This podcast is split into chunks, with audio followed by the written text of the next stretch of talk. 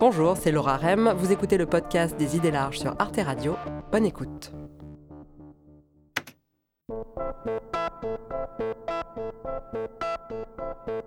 Depuis le mouvement MeToo, une question que je me pose souvent, c'est qu'est-ce qui a vraiment changé?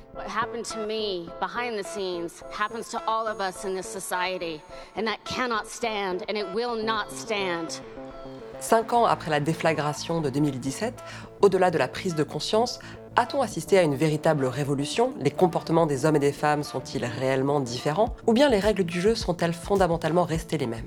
Irène Terry est sociologue du droit, de la parenté et du genre. Dans son dernier livre, Moi aussi, la nouvelle civilité sexuelle, elle nous aide à y voir plus clair en inscrivant le moment MeToo dans le temps long. Et c'est ça qui me plaît dans son essai, c'est qu'elle aborde les questions des mœurs sexuelles, des normes sociales, du consentement et du couple, pas seulement avec les outils du féminisme, mais aussi avec ceux de la socio-anthropologie et de l'histoire. Et cette approche offre un éclairage extrêmement original sur le sens des bouleversements en cours. Comment ont bougé les frontières de la sexualité permise et de la sexualité interdite? Comment la notion de consentement a-t-elle évolué dans le temps? Quelles sont les nouvelles règles du jeu sexuel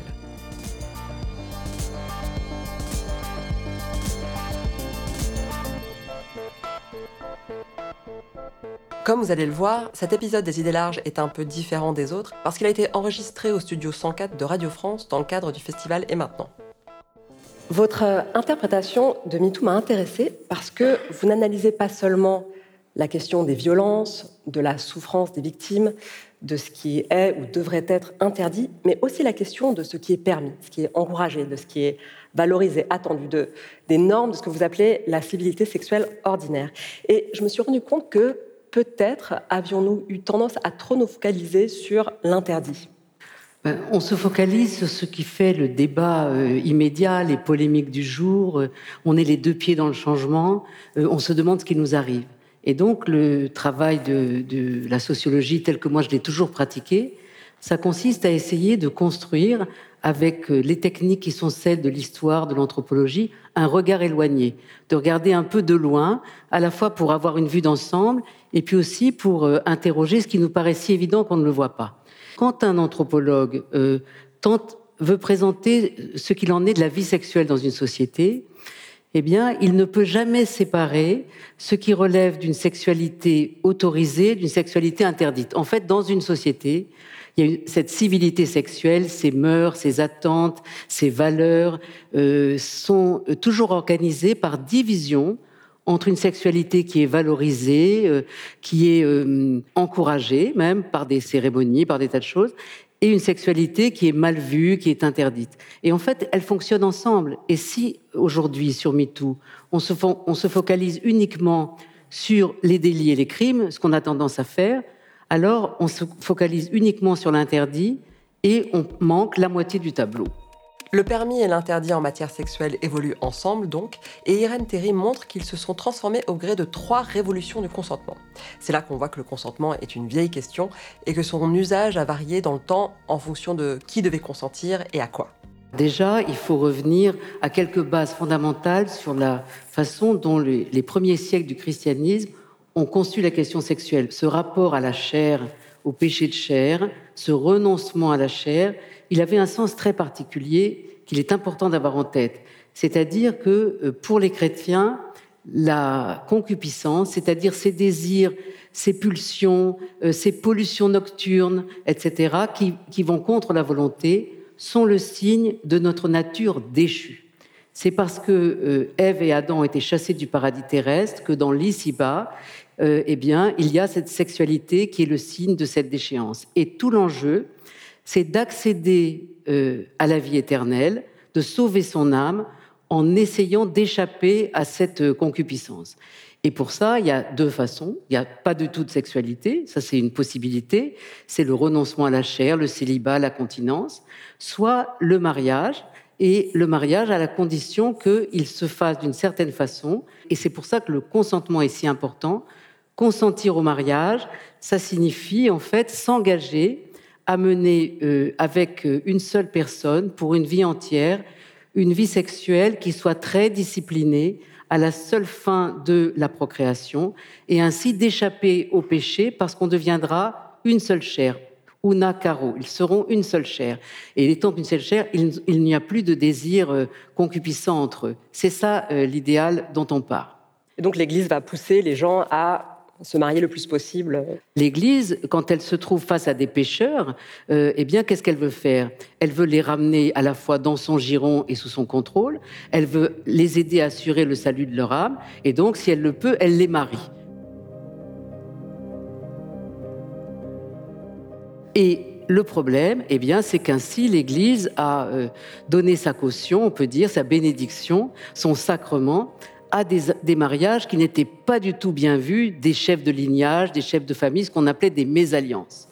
De là, un énorme conflit entre euh, l'Église de Rome et la puissance séculière, en particulier le roi de France, la noblesse de France, qui euh, exige en fait qu'on puisse revenir à un mariage appuyé sur le consentement des parents un conflit qui a été très difficile et il a fallu tout un ensemble de compromis pour en venir à bout.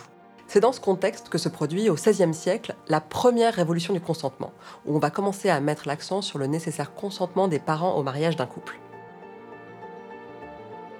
C'est la puissance séculière qui voulait le consentement des parents, parce qu'elle disait le mariage, ça n'est pas simplement une affaire de sexualité individuelle, ça n'est pas seulement une affaire de salut de l'âme tournée vers l'au-delà, c'est aussi la pépinière de la société civile et politique, c'est aussi une institution de l'ici-bas. Et dans l'ici-bas, la sexualité, eh bien, ça sert aussi à faire des enfants, à transmettre le nom, à transmettre l'honneur, à permettre des alliances entre les familles. Et c'était là qu'il y avait le conflit entre les deux. Et pour arriver à régler ce conflit, il a fallu inventer, en quelque sorte, un nouveau crime qui n'existait pas jusqu'alors, le rap de séduction. Alors, en deux mots, de quoi est-ce qu'il s'agit? Ça n'est pas un rapt de violence, c'est un rap de séduction.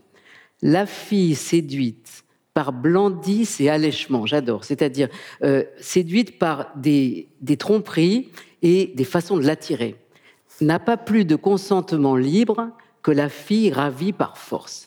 Voilà l'invention géniale qui a permis que, sans se dédire, l'Église puisse annuler en fait euh, des mariages euh, qui avaient été conçus, conclus sans le consentement des parents, en présumant que à tous les coups il y avait eu rap de séduction.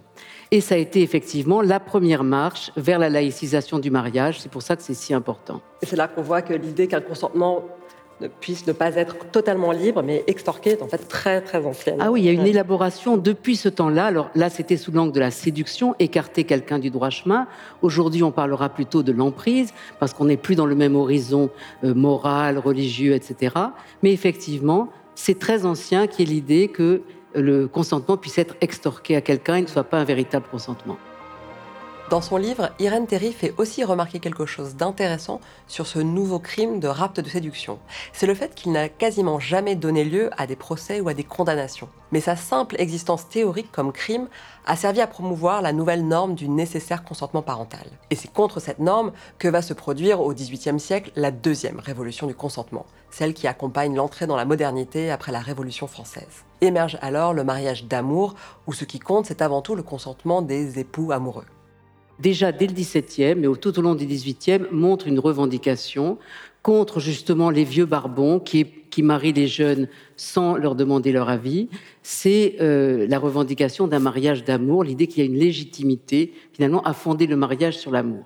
Alors ça triomphe avec la Révolution française et euh, l'abandon en fait du système des ordres d'Ancien Régime, mais euh, en même temps ça triomphe relativement, c'est-à-dire que immédiatement se met en place l'idée, au fond, que l'amour, euh, qui peut être un facteur d'ordre, parce qu'il euh, est ce qui peut discipliner les instincts sexuels désordonnés, euh, il faut qu'il soit fermement engagé dans une institution, dans un mariage.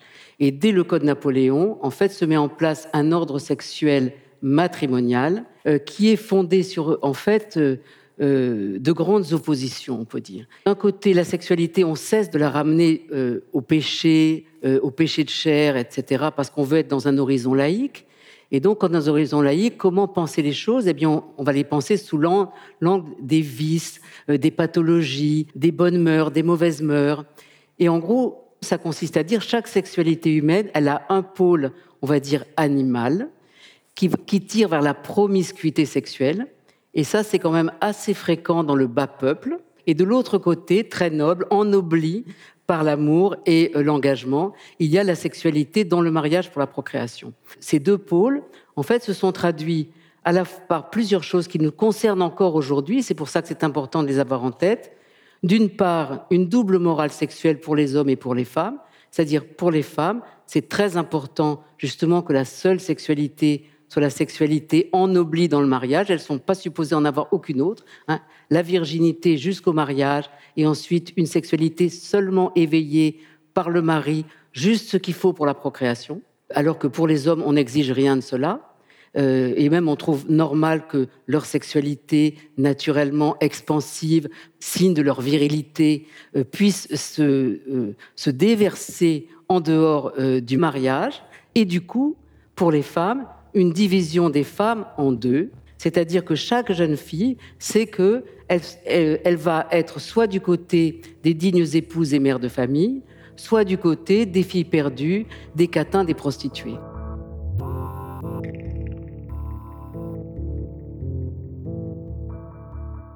Pourquoi est-ce que ça nous concerne encore aujourd'hui? Parce qu'à travers cette double morale masculin-féminin, à travers cette division des femmes, on a fait porter aux femmes la responsabilité du système. Que ce soit en cas d'entorse à la norme matrimoniale, par exemple, une relation sexuelle hors mariage qui n'aurait pas dû avoir lieu, c'est sur elle que euh, va se focaliser la honte. Euh, c'est elles qui vont être les seules responsables des enfants qui en naissent.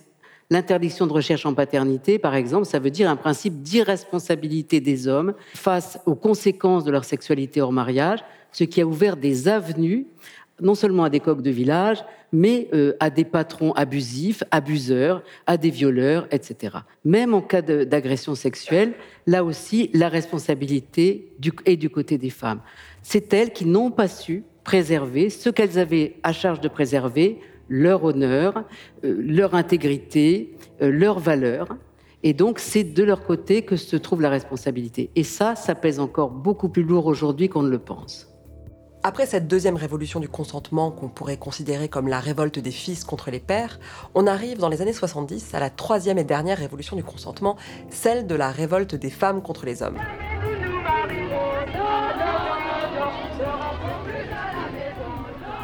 les femmes qui réclament l'égalité des sexes. S'ouvre alors le temps de ce qu'Irène Terry appelle le démariage, et le lieu du consentement va de nouveau se déplacer. Avec la Révolution française, on a eu euh, l'affirmation de, l'égalité de tous les individus. Hein, les individus naissent libres et égaux en droit, mais évidemment, il n'y a jamais eu de principe d'égalité entre les hommes et les femmes. On a conservé dans ce seul domaine un principe de complémentarité hiérarchique entre les sexes, ce qui a créé une sorte de, moment euh, qui est peut-être le triomphe, on va dire, de la domination masculine que ce 19e et début du 20e siècle. Évidemment, ce qui va rompre ça, c'est la montée de l'égalité des sexes. D'abord, ce qu'on a appelé la libération sexuelle, c'est-à-dire l'idée qui se généralise que avoir une vie sexuelle, euh, non seulement euh, ça n'est pas euh, un péché, signe de notre nature déchue. Non seulement ça n'est pas un vice, signe de nos mauvaises mœurs euh, et ou de notre pathologie, mais c'est une dimension, après tout, de la nature humaine. Et avoir euh, une vie sexuelle est considéré aujourd'hui comme une bonne chose et il y a même une injonction, on va dire, à avoir un épanouissement sexuel. Et bien sûr, euh, les grandes conquêtes que sont la contraception, les lois sur l'avortement bouleversent complètement l'horizon parce que ça permet que pour les femmes aussi, l'épanouissement sexuel soit séparé de l'angoisse permanente de la naissance d'un enfant hors mariage. Et puis, un phénomène qu'on n'avait pas du tout imaginé, qu'on n'avait pas anticipé, c'est que euh, les femmes ne deviennent pas simplement des égales en droit, elles deviennent, je dirais, au moins dans l'idéal pour la première fois, des interlocutrices. La preuve, nous sommes là toutes les deux, interlocutrices, parce que euh, nous, nous, valorisons cette façon d'agir en société, qui est de pouvoir prendre la parole et d'être respectée quand on prend la parole. Eh bien, dans un couple aussi, les femmes deviennent des interlocutrices des hommes, et en fait, avec cet idéal du couple du haut, qui va être d'ailleurs partagé par hétérosexuels lesbienne, gay. Ça n'est pas une question d'orientation sexuelle. Cet idéal du couple duo se traduit par l'idée progressivement que se marier ou non, se démarier ou non, ça devient une question de conscience personnelle. C'est-à-dire ce qui était l'horizon commun évident entre à l'intérieur des consciences privées. Et alors à ce moment-là, évidemment, le mariage ne peut plus jouer le rôle qu'il a toujours joué de grand opérateur à travers le consentement mariage entre sexualité permise et sexualité interdite. Qu'est-ce qui va du coup faire ce partage? Eh bien, c'est tout simplement le consentement non plus au mariage, mais à l'acte sexuel lui-même. Et c'est un bouleversement dont on commence simplement à mesurer l'ampleur aujourd'hui.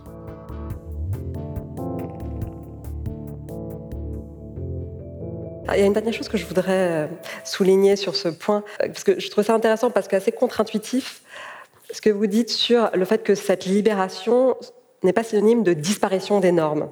La sexualité humaine, ça fonctionne pas euh, au signal, on va dire, hein, comme dans certaines espèces animales qui ont des rapprochements sexuels périodiques, etc. La sexualité humaine, elle fonctionne à la signification elle fonctionne aux signes, aux valeurs, à l'imaginaire. Et donc, euh, euh, nos goûts, nos dégoûts sexuels, ils ne, viennent pas de, rien. Ils viennent de cette participation à une culture d'ensemble. Tout cela participe effectivement de ce qu'on pourrait appeler un ensemble de normes les normes, bien sûr, on pense tout de suite aux normes juridiques, mais il y a tout simplement les mœurs, les habitudes. Mais quelquefois, euh, on est en manque de normes. Et c'est d'ailleurs ce que MeToo a révélé. Dans les années 70, on a ouvert un champ immense à l'expérimentation sociale. Hein. On a voulu la mixité. Hein. On veut, et on a eu raison, on a voulu qu'aucune fonction, aucun métier ne nous soit euh, interdit. Et donc, on a ouvert un champ immense à la mixité euh, relationnelle. Et donc cette mixité, si elle n'est pas organisée par un certain nombre de normes, de systèmes d'attente, qu'est-ce qui se passe? Il se passe ce que MeToo a révélé, c'est-à-dire que ça se passe mal. Quand on est héritier de l'idée que l'homme a naturellement une sexualité de conquête, que c'est ça qui va le valoriser, hein, que le séducteur c'est aussi l'homme viril, et que plus il a de conquête, plus ça prouve qu'il il va très bien, et que la femme, elle, doit avoir une sexualité de citadelle, se réserver, faire d'elle-même un bien rare. Cette asymétrie, quand on se trouve dans un monde mixte, qu'est-ce qu'elle peut faire? Eh bien, elle peut se traduire par le fait que les femmes ne sont pas véritablement respectées dans leur droit à consentir, alors même qu'on est en train de dire que le consentement à l'acte sexuel est la norme principale qui va séparer une sexualité autorisée par la société et une sexualité refusée. Ce qu'a prouvé le mouvement MeToo, c'est que cette libération sexuelle n'a pas du tout réglé le problème de la violence sexuelle. Et en réalité, les féministes n'ont pas attendu MeToo pour en parler. Dès la fin des années 70, l'avocate et militante Gisèle Halimi avait attiré l'attention sur cette question au moment du procès d'Aix, où elle défendait un couple de femmes qui avait été violé à Marseille. On va l'écouter. Ce matin, au palais de justice d'Aix-en-Provence, des réactions de violence parce que ces deux jeunes Belges, Anne et Araceli, violés il y a quatre ans dans une calanque entre Marseille et Cassis, ont osé porter plainte. J'avais tenté de faire de ce procès un débat sur le viol, qui est vraiment un problème de société. Je ne voulais pas que ce viol reste une histoire entre nous femmes. Bien sûr, c'est le pire des crimes contre les femmes, mais je voulais avoir l'avis des hommes, je voulais un débat. Même on a un petit peu régressé parce qu'on en est arrivé à une femme qui est violée, a toujours un peu consenti. Et on a recherché comment, euh, puisque vaincue est vivante, eh bien vaincue et vivante, euh, est-ce qu'on est vraiment violé?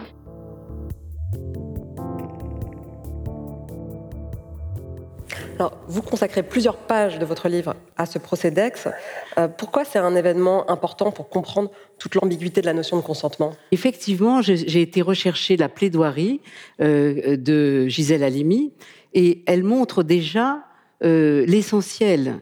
L'essentiel, c'est quoi, dit-elle Nous sommes dans une société qui va dire que un rapport est autorisé, est accepté quand il est consenti ces deux femmes qui ont, été, euh, euh, qui se sont battues physiquement pendant des heures, à un moment, elles ont arrêté de se battre et ils ont commencé à dire elles étaient consentantes. Quand on prétend qu'elles sont consentantes, les choses se retournent et ces victimes se retrouvent en situation d'accusé. Cette question, elle avait été posée donc dès le procès d'Aix 1978. Ça n'a pas été sans effet. Il y a eu la constitution euh, d'un collectif féministe contre le viol. Euh, il y a eu tout un ensemble de lois, mais pour l'opinion publique, c'est vrai qu'il a fallu attendre MeToo pour que cet ensemble, cet appel à ce que chacune de nous, euh, si elle, avait, elle, était, elle était concernée, se joigne euh, au mouvement en disant moi aussi ça m'est arrivé, que ce qui étaient les récits qu'on se faisait entre amis, entre copines, de ce qu'on avait pu subir, etc., soient portés sur la place publique pour que, eh bien, un immense mouvement euh, international, une déflagration mondiale révèle ce continent de violence cachée qui était là euh, devant nous et que on ne voyait pas.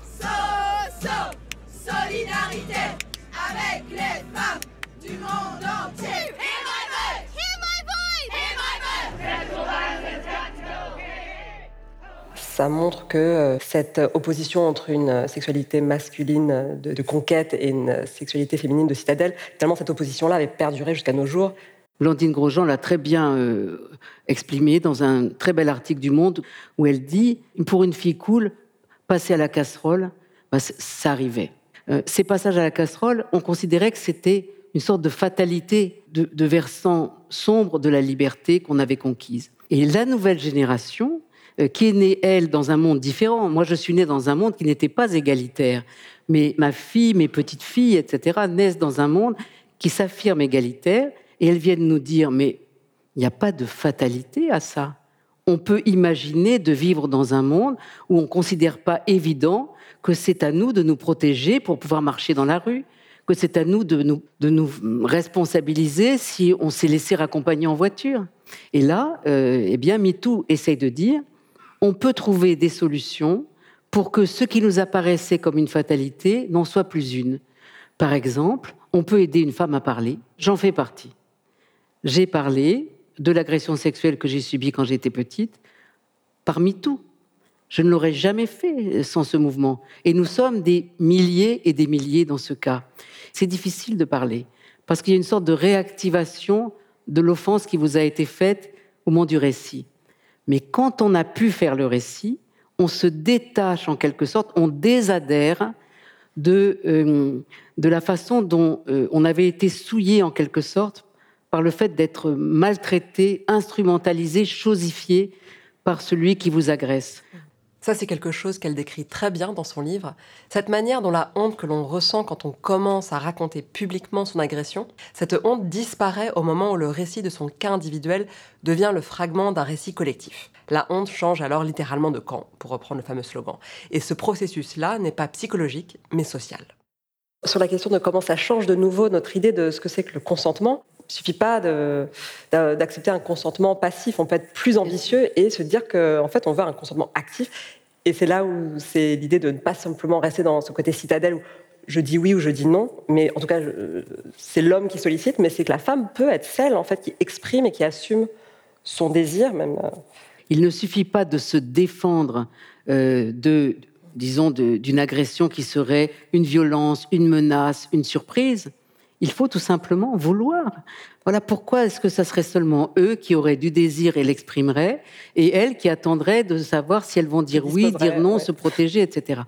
Eh bien, je crois que ce qui est très nouveau, c'est vraiment que s'invente, moi, ce que j'appellerais euh, une sorte de conversation érotique, euh, la, la, séduction comme un art du consentement. Le consentement sexuel, ça n'est pas un consentement comme le consentement au mariage. Ça n'est pas un contrat, justement. Parce que dans un contrat, il y a un engagement.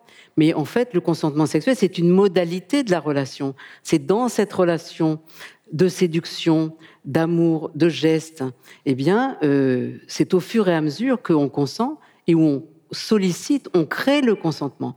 C'est une relation d'ailleurs qui est assez risquée, mais c'est aussi sa beauté.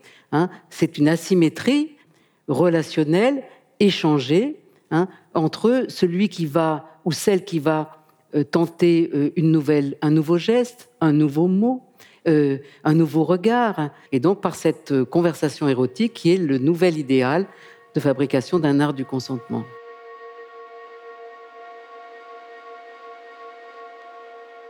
Dans son livre, Irène Terry identifie un dernier changement important qui va encore faire bouger la ligne de partage entre l'interdit et le permis et qui porte sur le critère de l'âge. C'est la conséquence du mouvement MeToo Inceste qui avait suivi les publications des livres de Vanessa Springora et de Camille Kouchner. Consentir tel qu'on vient d'en parler jusqu'à présent, c'est forcément quelque chose dans le moment. Et quand j'ai évoqué cet art de la séduction, le consentement est ce qu'on appellerait, ce que j'appellerais situationnel, tel jour, à tel moment, dans telle circonstance.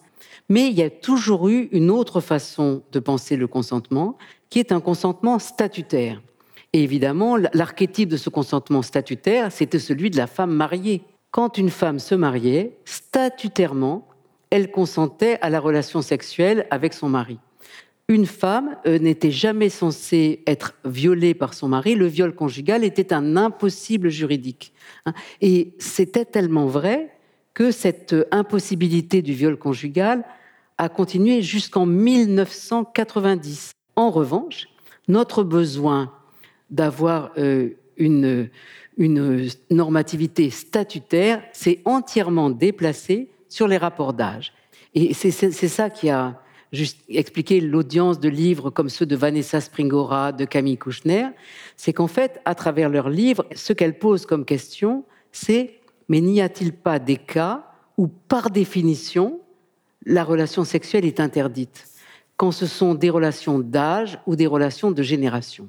Ce qui a suivi ces livres, c'est l'idée eh bien, qu'on euh, ne devrait plus se poser la question de savoir si euh, comme c'est arrivé dans des affaires qui ont été très célèbres euh, dans les, justement en 2017 et qui ont fait beaucoup parler d'elle, est-ce qu'une fille de 11 ans peut consentir à une relation sexuelle avec un homme de 40 ans qui a réussi à l'attirer la, chez lui après l'avoir rencontré dans un jardin public La société a dit, mais à, 11 ans, on ne consent pas. Et donc, ce qui s'est mis en place, finalement, c'est euh, une nouvelle idée qui est un interdit statutaire de relations entre les mineurs de 15 ans et les majeurs dès lors qu'ils ont euh, au moins 5 euh, ans de plus. Et ça, c'est un énorme changement. Et l'interdit absolu n'a pas disparu, il s'est déplacé au rapport d'âge et de génération. MeToo ne peut pas se réduire à un moment important de la lutte contre les violences sexuelles. Le mouvement a contribué plus largement à transformer la civilité sexuelle ordinaire, pas seulement à modifier les comportements des uns et des autres, mais à redéfinir l'horizon d'attente des jeunes femmes les règles du jeu sexuel ne sont plus les mêmes. Les nouvelles générations ne sont plus prêtes à tolérer en serrant les dents les supposément inévitables passages à la casserole. Elles attendent désormais plus et mieux du sexe et de l'amour. Merci d'avoir écouté le podcast des idées larges. Pour découvrir d'autres épisodes, rendez-vous sur toutes les plateformes de podcast ou sur arteradio.com. Et pour regarder l'émission originale, retrouvez-nous sur arte.tv ou abonnez-vous à la chaîne YouTube. À bientôt!